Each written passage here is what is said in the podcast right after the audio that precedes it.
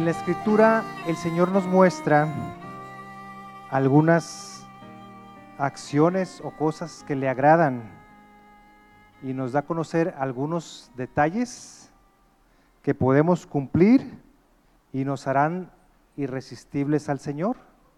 Estaremos ahí con Él. ¿Por qué? Porque nos ama y busca que estemos cerca de Él. Y todo para nuestro bien. Amén. Hoy escuchábamos, ¿verdad? En, el tiempo de, de alabanza, el Señor nos hablaba como la mujer de Lot y cómo recibían misericordias y aún así voltearon a las cosas de este mundo, que, que no sea nuestro caso, que anhelemos estar cerca del Señor, responder y agradecer esas misericordias y ese amor que Él muestra con nosotros. Si me acompañan, por favor, a abrir su Biblia en el Salmo 51, verso 6.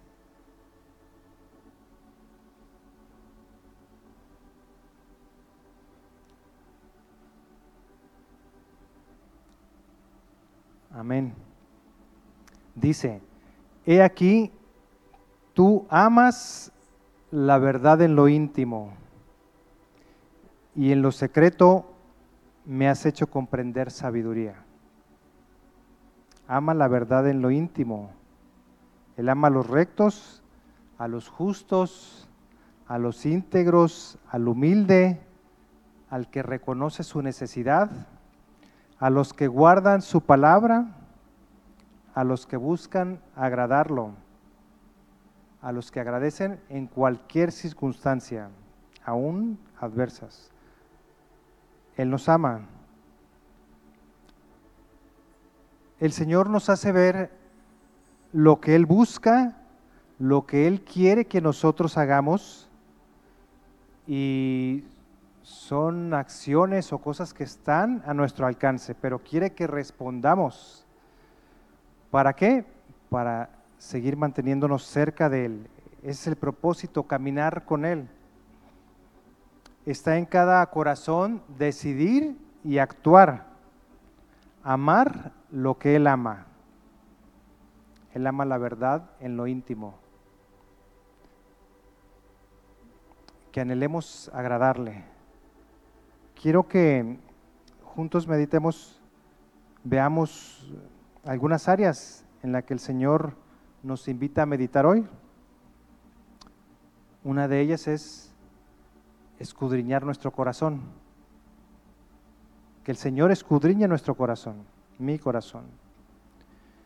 Debido a, nuestra naturaleza humana de hombres que somos, uno de los pasos más difíciles para nosotros es admitir o reconocer que nuestro corazón no siempre está bien ante los ojos de Dios o no siempre agrada al Señor. Por eso debe ser una oración permanente, Señor, escudriña mi corazón. ¿Qué es escudriñar? Examinar algo con mucha atención, tratando de averiguar las interioridades o los detalles menos manifiesto. Eso es escudriñar, no solo lo que está por encimita del corazón, sino entrar a los detalles menos manifiestos. Que roguemos al Señor, entra Señor a esos lugares que no conocemos en nuestro corazón, pero ahí están y que podemos manifestar y no son de su agrado. Pedro, em, cuando el Señor le advierte que lo iba a negar, Pedro dice, Señor, me conozco, en Mateo 26, 33 viene este, este pasaje. Eh, Pedro con su actitud es, Señor, me conozco, no te voy a fallar, no te voy a negar. Y el Señor le dice, si, si lo leemos en Mateo 26, 33, entonces Pedro respondiendo le dijo, aunque todos se aparten por causa de ti, yo nunca me apartaré. Jesús le dijo, en verdad te digo que esta misma noche, antes que el gallo cante, me negarás tres veces. Pedro le dijo, aunque tenga que morir contigo, jamás te negaré. Y conocemos lo que sucedió, ¿verdad? Pedro, él creía que, que se conocía. No, Señor, ¿cómo me dices eso? Si yo me conozco, no te voy a negar. Y el Señor conociendo el corazón, dijo, Pedro, esto va a suceder. Que cuando lleguemos con el Señor, lleguemos em, humillados, Señor, sí, aquí estoy, escudriñame. Tú me conoces, sabes de lo que soy capaz, Señor. Yo no me conozco. Solo tú sabes lo que hay en el interior de mi corazón. Que estemos lejos de llegar, ¿verdad? Con esta actitud. Señor, pues bueno, aquí estoy. Aunque creo que en general estoy bien. Una que otra cosita tal vez por ahí, pero sin mayor complicación que puedas encontrar. Me conozco, pero estoy bien, Señor. No, que permitamos, Señor, escudriñame, porque no me conozco. Pongámonos voluntariamente bajo la luz de nuestro Dios, que entre, que entre al interior de nuestro corazón, que realmente al, al pedir al Señor que nos escudriñe, que lleguemos con necesidad. Señor, ni yo me conozco desconozco lo que pudiera haber en mi corazón, examina mis pensamientos con gran detalle. Engañoso es mi corazón, Señor, me hace creer que, estoy bien. Y la naturaleza humana así nos lleva, ¿verdad? Nos hace creer que, que estamos bien, pero necesitamos que el Señor nos escudriñe. El rey David entendió cuán importantes son para Dios nuestros pensamientos y las intenciones de nuestro corazón.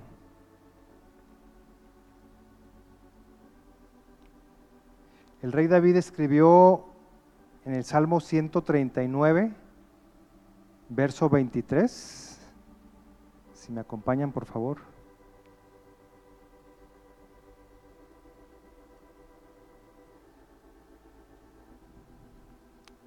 23. Dice, examíname, oh Dios, y conoce mi corazón, pruébame y conoce mis pensamientos, y ve si hay en mí camino de perversidad. Dispuesto, ¿verdad? Y consciente, ve si hay en mí caminos de perversidad. No hay una negación, no, Señor, ¿cómo crees que, que yo, David, conforme a tu corazón? No. Ve si hay en mí camino de perversidad. Y enseguida dice, y guíame en el camino eterno. Reconozco, Señor, pero ayúdame, guíame. En ese mismo capítulo, en el, verso 1, dice, oh Jehová, tú me has examinado y conocido. Tú has conocido mi sentarme y mi levantarme. Has entendido desde lejos mis pensamientos. Has escudriñado mi andar y mi reposo. Y todos mis caminos te son conocidos. Pues aún no está la palabra en mi lengua, y he aquí, oh Jehová, tú la sabes toda. O sea, no hay momento en el que no haya sido examinado, en el que el Señor no esté ahí conociéndolo. Dice, en mi andar y en mi reposo, en el día, en las actividades, en el descanso, aún en el reposo, descansando, Señor, aún así, en el reposo, escudriñame, Señor. El Señor nos invita y nos llama para que le permitamos que nos escudriñe de esta manera en todo momento. Y reconozcamos, Señor, tú me conoces, vas a encontrar algunas cosas dentro de mí, algunas áreas de oportunidad que necesito conocer y reconocer, Señor. Eh, vemos en estos versos que hay un rendimiento total de David. En estos versículos lo vemos como, Señor, aquí estoy. Entra, Señor, y escudriñame con tu luz. No se oculta ni se esconde para nada. Puede decir, ¿qué te puedo ocultar, Señor? Entonces, voluntariamente aquí estoy, no te puedo ocultar nada. Eh, recordaba cómo en, el principio, ¿verdad? Adán, después de que, de que junto con Eva pecaron, cayeron, dice eh, en Génesis, Adán dijo, y oí tu voz en el huerto y tuve miedo, porque estaba desnudo y me escondí. Que no sea nuestra actitud, ¿verdad? Hay algo, pero mejor me escondo. No, como el rey David, Señor, aquí estoy voluntariamente, escudriñame. lo que buscaba David es, Señor, aquí estoy y necesito tu aprobación, necesito hacer tu voluntad, porque quiero estar cerca de ti, Señor. Así como soy, así como estoy, pero guíame, ayúdame, quiero estar cerca de ti. Esa era la, la intención de David.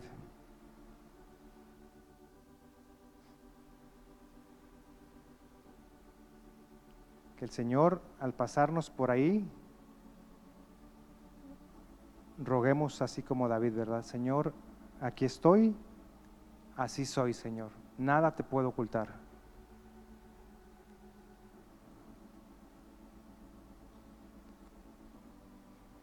Amén. Jóvenes y adultos también, pero jóvenes tal vez estando solos, sin nadie a la vista, sin los papás, nos arriesgamos con algo que no es correcto, tal vez algo no tan grave, pero en tu corazón sabes que no harías eso si hubiera alguien más. Y podemos pensar, no va a pasar nada, nadie nos está observando y nos permitimos algo, ¿verdad? que para los ojos del Señor no es correcto, que para nosotros pudiera ser una cosita, pero para los ojos del Señor no. No están cerca mis padres, no me están viendo nadie, pero el Señor ahí está. El Señor nos está viendo, que el Señor nos llene de su temor. Leíamos, Dios ama la verdad en lo íntimo. Otro punto es que Dios no puede ser burlado. Es imposible hacerle creer al Señor que lo amamos, que lo obedecemos, que ahí estamos, cuando Él en lo íntimo pudiera ver otra cosa.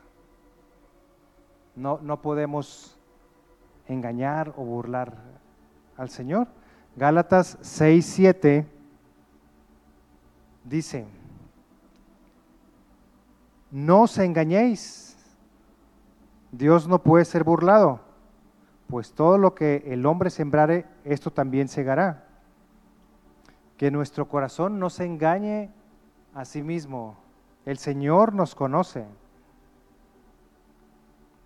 Que seamos libres de ese engaño y que pidamos, Señor, Queremos tomar de tu gracia y, ser librados del engaño de mi corazón. Creer o aparentar que, Señor, estamos bien y el Señor nos ve en lo íntimo. Él nos conoce. Eh, en primera de Juan, capítulo 1,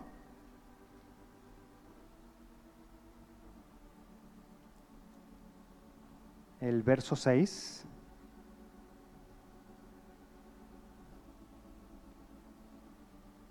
Dice, Si decimos que tenemos comunión con Él y andamos en tinieblas, mentimos y no practicamos la verdad. Verso 8. Si decimos que no tenemos pecado, nos engañamos a nosotros mismos. Y la verdad no está en vosotros. ¿Y qué ama el Señor? La verdad. Verso 10. Si decimos que no hemos pecado, muy grave, lo hacemos a Él mentiroso y su palabra no está en vosotros. Señor, ayúdanos a amar tu verdad, Señor, en lo íntimo. Dios busca corazones íntegros, es otro punto que, que queremos que meditemos juntos. Dios busca corazones íntegros, un corazón íntegro. Una de las cualidades de, que debemos tener como cristianos es ser íntegros. Es el corazón que Dios busca y anhela de nosotros porque esa es nuestra naturaleza. Como hijos debemos de ser íntegros. Salmo 78, 70 se dice esto de, del rey David. Salmo 78, 70.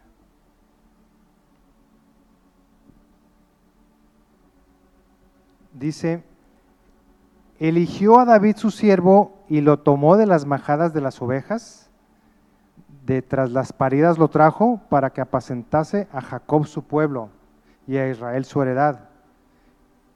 Y los apacentó conforme a la integridad de su corazón. Los pastoreó con la pericia de sus manos. Ese corazón íntegro atrajo el corazón de Dios. Dios eligió a David diciendo que era un hombre conforme a su corazón. Hechos 13:22 dice, quitado este, se refiere a Saúl, les levantó por rey a David, de quien dio también testimonio diciendo, he hallado a David, hijo de Isaí, varón, conforme a mi corazón, quien hará todo lo que yo quiero. David tenía un corazón conforme al corazón de Dios, un corazón íntegro, lo decía hace un momento, es así es nuestro Dios, es también la naturaleza de nuestro Dios. El corazón íntegro siempre hará lo correcto, aunque nadie lo mire. No necesita ser visto, tampoco necesita alabanzas o reconocimiento por sus buenos actos. El corazón íntegro siempre hará lo correcto. Pidamos a Dios, Señor, danos ese corazón íntegro, te queremos agradar, lo anhelamos. Proverbios 27, verso 7.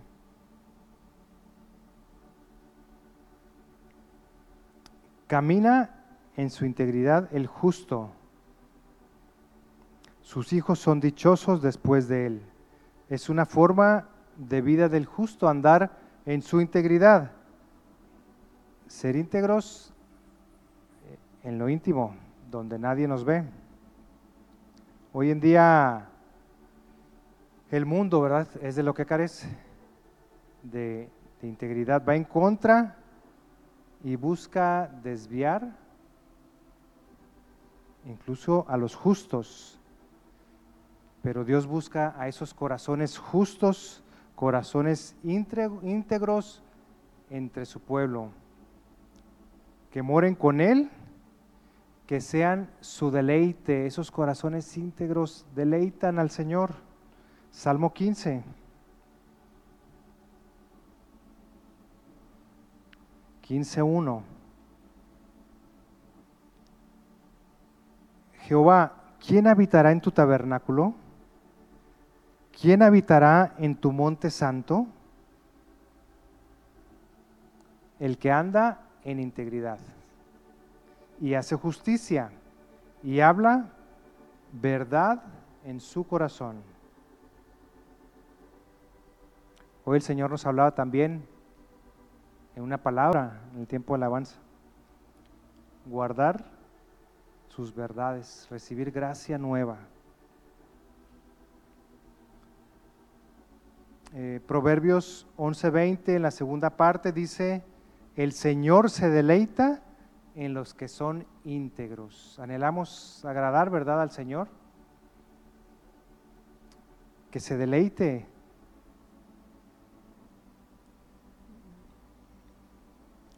Otro, otro punto que, quiero que, que juntos meditemos. Confesar y arrepentirnos de nuestras faltas y pecados, en lo que hemos fallado o en lo que no hemos sido fiel o lo que ha desagradado al Señor. Eh, la mayor bendición o una de las mayores bendiciones a las que el Señor nos da acceso es el perdón de nuestras faltas y nuestros pecados. Amén nos muestra a través de, esa manifestación su infinito amor y misericordia, lo que veíamos en un principio. Podemos dar fe y contar esas experiencias de su amor y misericordia. El Señor nos lo muestra al ser perdonados por Él. No hay alegría más grande en nuestro corazón, en nuestros corazones, que saber que, que el Señor nos perdona, hay alivio, ¿verdad? Amén. Podemos acudir a Él sinceros en cualquier momento. Y, que lleguemos de corazón cuando, cuando sea este, este tiempo, ¿verdad? De que necesitamos que el Señor nos perdone, confesarnos delante de Él. Primera de Juan 1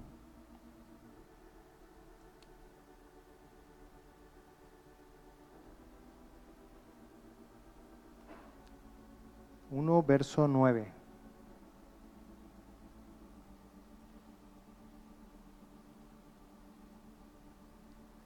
Dice, si confesamos nuestros pecados, que dice enseguida, Él nos va a condenar.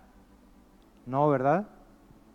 Él es fiel y justo para perdonar nuestros pecados y para limpiarnos de toda maldad si confesamos nuestros pecados. Él está ahí disponible. No hay condenación, hermanos. El Señor recibe con amor y ternura esos corazones que llegan arrepentidos. Señor, aquí estoy confesando. Él es fiel y justo para perdonar. Em, no hay condenación. La mujer que fue sorprendida en adulterio que se menciona en Juan, eh, la estaban acusando, ¿verdad? Y ya después que, que, se fueron todos los que la acusaban, el Señor le dice, ¿dónde están los que te acusaban? ¿Ninguno te condenó? Ella dijo, ninguno, Señor después de esa intervención que tuvo el Señor, ¿verdad? Entonces Jesús le dijo, ni yo te condeno. Vete y no peques más. El amor y la misericordia de nuestro Dios, listo para recibirnos, ¿verdad? Y, perdonarnos, no, no condenarnos. Conocemos todos la historia del rey David, el hombre conforme al corazón de Dios, que se menciona en 2 Samuel 11, cuando cayó en pecado, pecado grave, ¿verdad? El Señor nos deja testimonio para hacernos ver de lo que somos capaces. En 2 Samuel 11 se detalla la forma en que David fue cometiendo y fue fallando, cayendo en ese pecado de adulterio, luego asesinato, y si agregamos otros, hizo manipulación de situaciones, manipulación de personas, decía una cosa, pero sus intenciones eran otras, acomodando circunstancias a su conveniencia.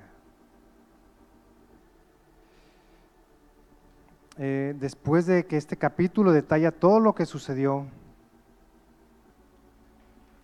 termina el capítulo 11 diciendo, mas esto que David había hecho fue desagradable ante los ojos de Jehová.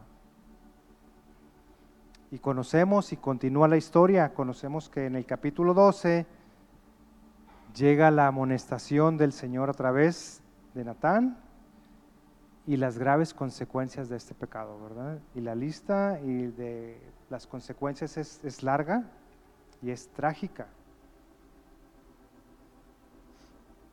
Pero vemos en el verso 13 de este capítulo 12 la actitud de David y su confesión. Su corazón no podía más, como se sentía con esa carga. Salmo 32, 3 dice cómo estaba. Mientras callé, se envejecieron mis huesos. Era el sentir. El pecado no se podía ocultar ante el Señor, ni se podía pasar por alto. La consecuencia de su gravedad incluso era la muerte, reconocida por el propio David cuando Natán habló con él. Y la única solución a esta grave situación, a esta grave falta, a este grave pecado de David era el, arrepentimiento y la restitución.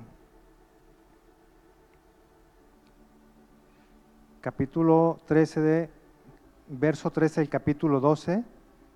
Entonces dijo David a Natán, porque contra Jehová, pequé contra Jehová, reconociendo.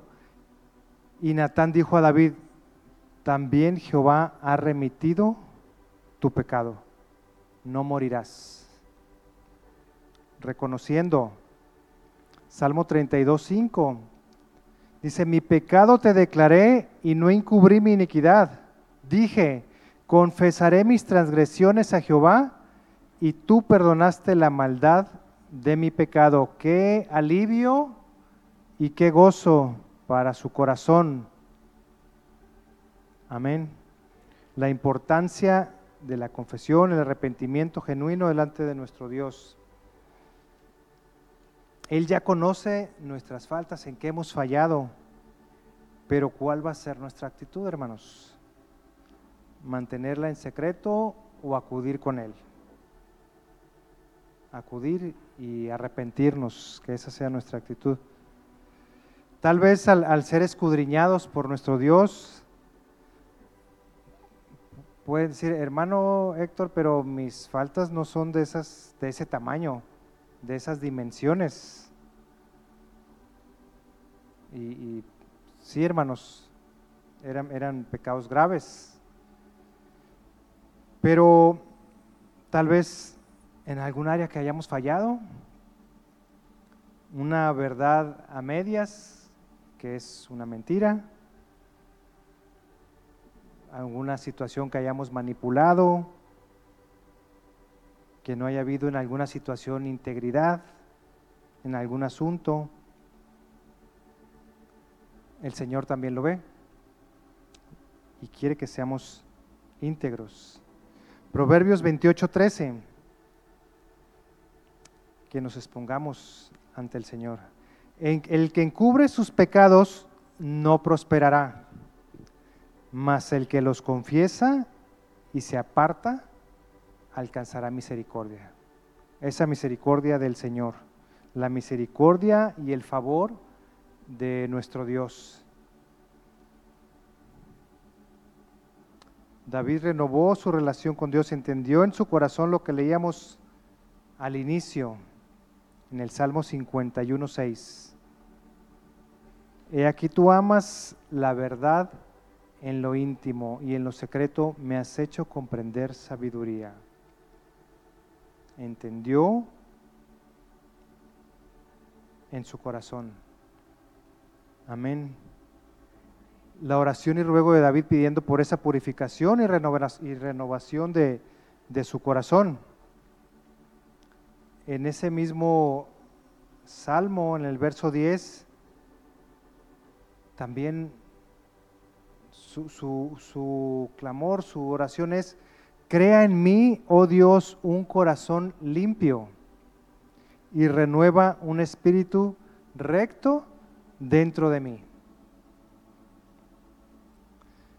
Al inicio de, de, este mensaje hablamos de la misericordia y el amor de Dios para con nosotros, ¿verdad? Que damos testimonio. Y hoy nos llama con amor y con esperanza. Nos invita a acercarnos a Él y permitir que Él trabaje, que Él escudriñe nuestros corazones. ¿Por qué? Porque tenemos esperanza en nuestro Dios misericordioso. Él está disponible, hermanos. Salmo 86, 5.